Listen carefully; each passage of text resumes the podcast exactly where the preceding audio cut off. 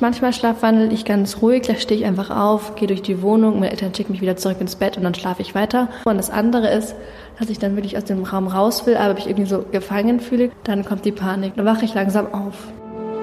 3, 2, 1. M94 5 to go. So ist der Eibacker. Na, zum Gleichern. Schlafprobleme haben zurzeit ja ein paar Leute, ist ziemlich heiß. Ähm, wir reden jetzt aber nicht darüber, dass man sich dann Ventilatoren aufstellen soll oder irgendwas, was hilft, sondern wir befassen uns mit einem anderen Schlafproblem. Schlafwandeln. Darum geht's heute. Und zwar mit Kali und Thomas. Ähm, Kali, du hast dich heute den Tag über mit Schlafwandeln beschäftigt. Und jetzt mal ganz simpel angefangen. Ich habe bis jetzt nicht viel drüber gewusst und habe es eher so, so als Halbmythos mhm. abgestuft. Schon, dass es irgendwie gibt, aber nicht so extrem. Aber was ist es jetzt eigentlich genau, Schlafwandeln? Mhm. Ja, man kennt es ja auch so aus Filmen oder Büchern, dass Leute irgendwo rumlaufen und sie dann irgendwie so zombie-mäßig unterwegs sind ähm, und man sie auf keinen Fall irgendwie aufwecken darf. Ähm, ich habe aber heute ein bisschen drüber recherchiert und dabei erstaunlicherweise herausgefunden, dass man gar nicht so richtig weiß, was es eigentlich ist. Also ähm, was dabei im Gehirn stattfindet ähm, oder vor allem warum Leute schlafwandeln, lässt sich nicht so richtig sagen. Also besonders warum manche Leute schlafwandeln und andere nicht. Ähm, man kann nur sagen, dass es vor allem in der Tiefschlafphase auftritt, also so im, ja sagen wir mal, im ersten Drittel unserer Schlafzeit nachts, wenn wir ganz fest schlafen. Und ähm, ja, aber wenn man es nicht sagen, also dann ist es ist dann ist dann keine Krankheit oder keine Störung, sondern einfach irgendwie hm. einfach ein heftigeres Träumen oder was? Es ist tatsächlich eine Störung. Also es steht auch ähm, in demselben Störungsregister ähm, wie gebrochener Fuß, sagen wir mal, ähm, im äh, ICD. Also daran, wo sich Ärzte und Psychologen etc. orientieren, wenn sie eine Störung vergeben. Da steht es unter ähm, nicht-organische Schlafstörungen. Aber wenn es offiziell verzeichnet ist als Störung, dann kommt es wahrscheinlich, wie, wie häufig ist es, kommt es gar nicht so selten vor, wie man meint, oder? Mhm. Also ich kenne keinen Schlafwandler persönlich, denke ich. Kennst du keinen? Nee. Ja, vielleicht, man, man fragt ja auch nicht alle Leute, ob sie schlafwandeln. Ich habe das auch letztens erst von okay. einer Freundin erfahren, mit der ich eigentlich gut befreundet bin. Ähm, ja, stimmt. Ist nicht die typische Kennenlernfrage. Ja. stimmt.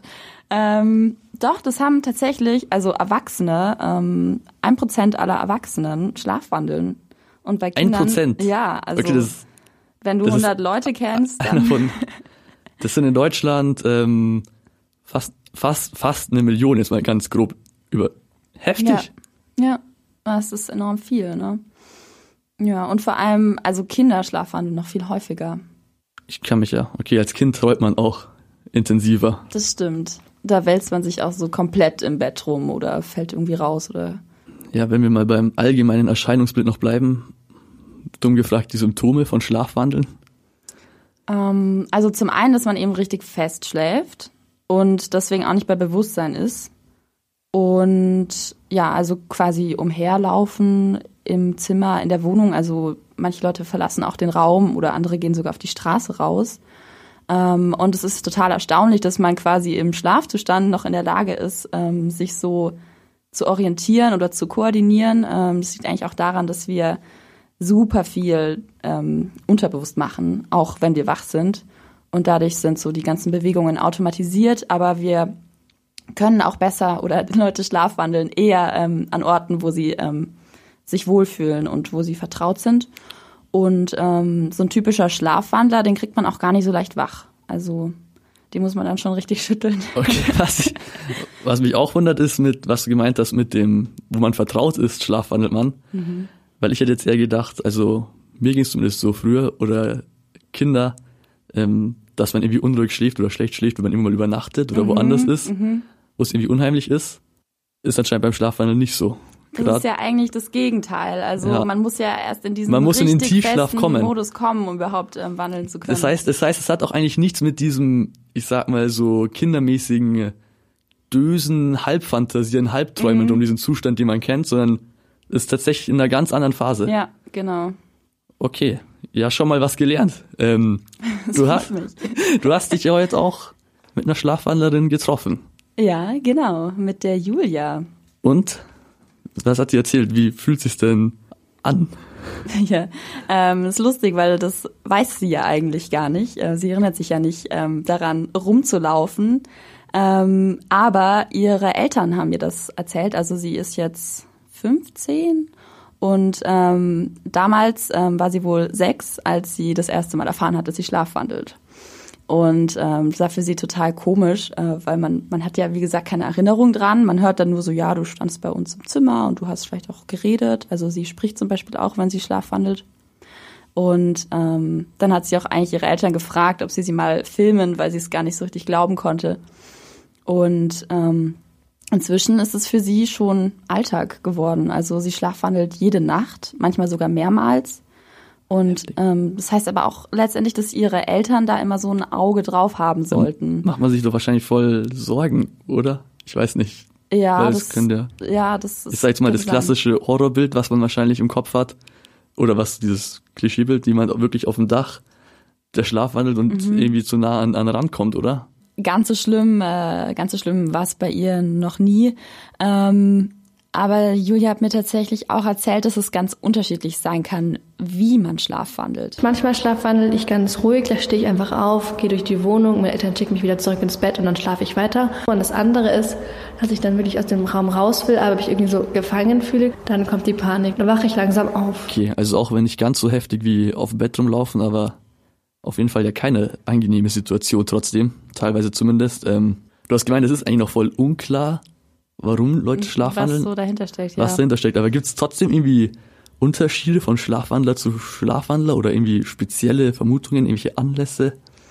Ja, also ähm, es ist so, ob du schlafwandelst oder nicht, das ist anscheinend festgelegt. Also es wird auch genetisch ähm, weitergegeben. Ähm, also man ist Schlafwandler oder man ist kein Schlafwandler, so wie ich das verstanden habe.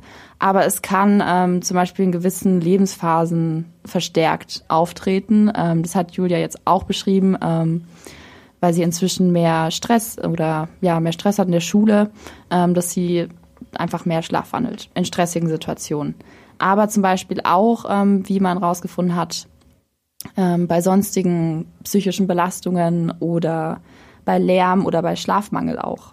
Also geht so oder so tief in die Psyche rein, diese ganze Geschichte.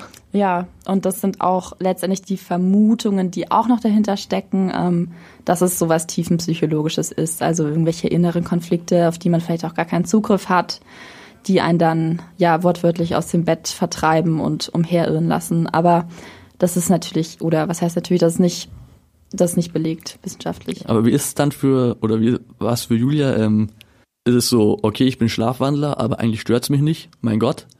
Oder ist es für die Betroffenen schon, sag ich mal, unangenehm?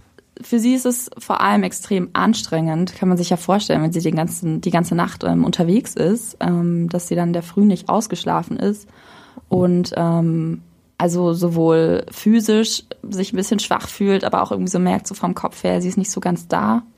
Ähm, vor allem eben manchmal, wenn eine Schulaufgabe oder so ansteht, dann in der Nacht davor, da ist sie dann richtig viel unterwegs, hat sie erzählt. Und es ist für die Betroffenen auch generell ähm, ganz komisch, also so ein bisschen, dass man sich da vor seinen Angehörigen nicht schämt, aber dass, man, dass es halt ein komisches Gefühl ist. Man weiß so, ich mache nachts Sachen, ähm, über die habe ich keine Kontrolle und der andere sieht mich dann. Also das ist ja. Ähm, Es gibt ja auch diese, diese eine Geschichte, ich weiß nicht, ob das ein Komplettmythos ist, aber von dem Mann in Kanada irgendwann, glaube ich, in den 80ern, der im Schlaf seine, zu seinen Schwiegereltern Auto gefahren ist und die umgebracht hat. umgebracht hat. Ich, Mhm. ich weiß nicht, ob das irgendwie so eine klassische Kinderlegende ist, die man immer mal aufgeschnappt hat.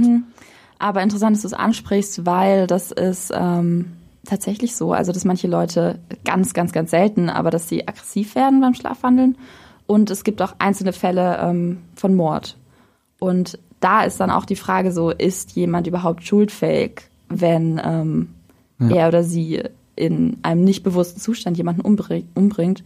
Und da gab es auch tatsächlich Freisprüche. Also das ist jetzt noch mal ein ganz anderes Fass, aber ähm, Ja, aber Spannendes Thema. wenn diese Schlafwandelsache diese, wenn es da solche Ausmaße annimmt, dann ist ja auf jeden Fall ein Problem, kann man sagen. Ja. Aber, also zumindest auch für die Opfer. aber sowohl als auch, ja. ähm, wenn man aber so diese Vermutungen hat, wirklich Tiefenpsychologie, gibt's dann auch schon irgendwelche Ansätze, also wie man das behandelt Mhm. oder irgendwelche Praktiken, Hausmittel, was weiß ich, Ja, Kamillentee. Ähm, also natürlich kann man sich seinen inneren Konflikten widmen. Das ist natürlich ähm, ein bisschen langwieriger Prozess. Aber also ganz einfache Methode, Tür zumachen, Fenster zumachen, äh, da weiß man schon, weil da kann nichts passieren. Und was einem, also was auch gut ist, zum Beispiel nicht in einem Hochbett zu schlafen, vor allem jetzt für Kinder. Und es gibt tatsächlich auch die Möglichkeit, so äh, Sirenen oder Bewegungsmelder einzubauen, so dass man dann halt, wenn man sich im Zimmer ähm, umherbewegt, von den Geräuschen oder ja, Licht geweckt wird.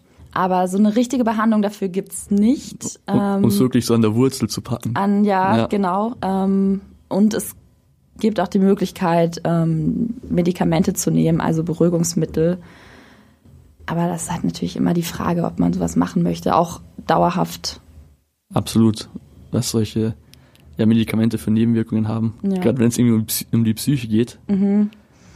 Naja, aber es ist auf jeden Fall ein Feld, wo vielleicht auch in Zukunft ja noch mehr rauskommen kann, oder? Oder wo interessant es ist, sich forschungsmäßig zu betätigen. Auf jeden Fall. Also ich finde auch generell einfach, ähm, Schlaf ist wahnsinnig spannend und wir verbringen einen Riesenteil unseres Lebens damit und wissen eigentlich erstaunlich wenig darüber, ähm, was wir da so treiben. Absolut. Ich habe auf jeden Fall was gelernt oder weiß jetzt, was für ein großes Problem fast Schlafwandel wirklich ist. Ja. Danke, Kali. Gerne. M94 5 to go.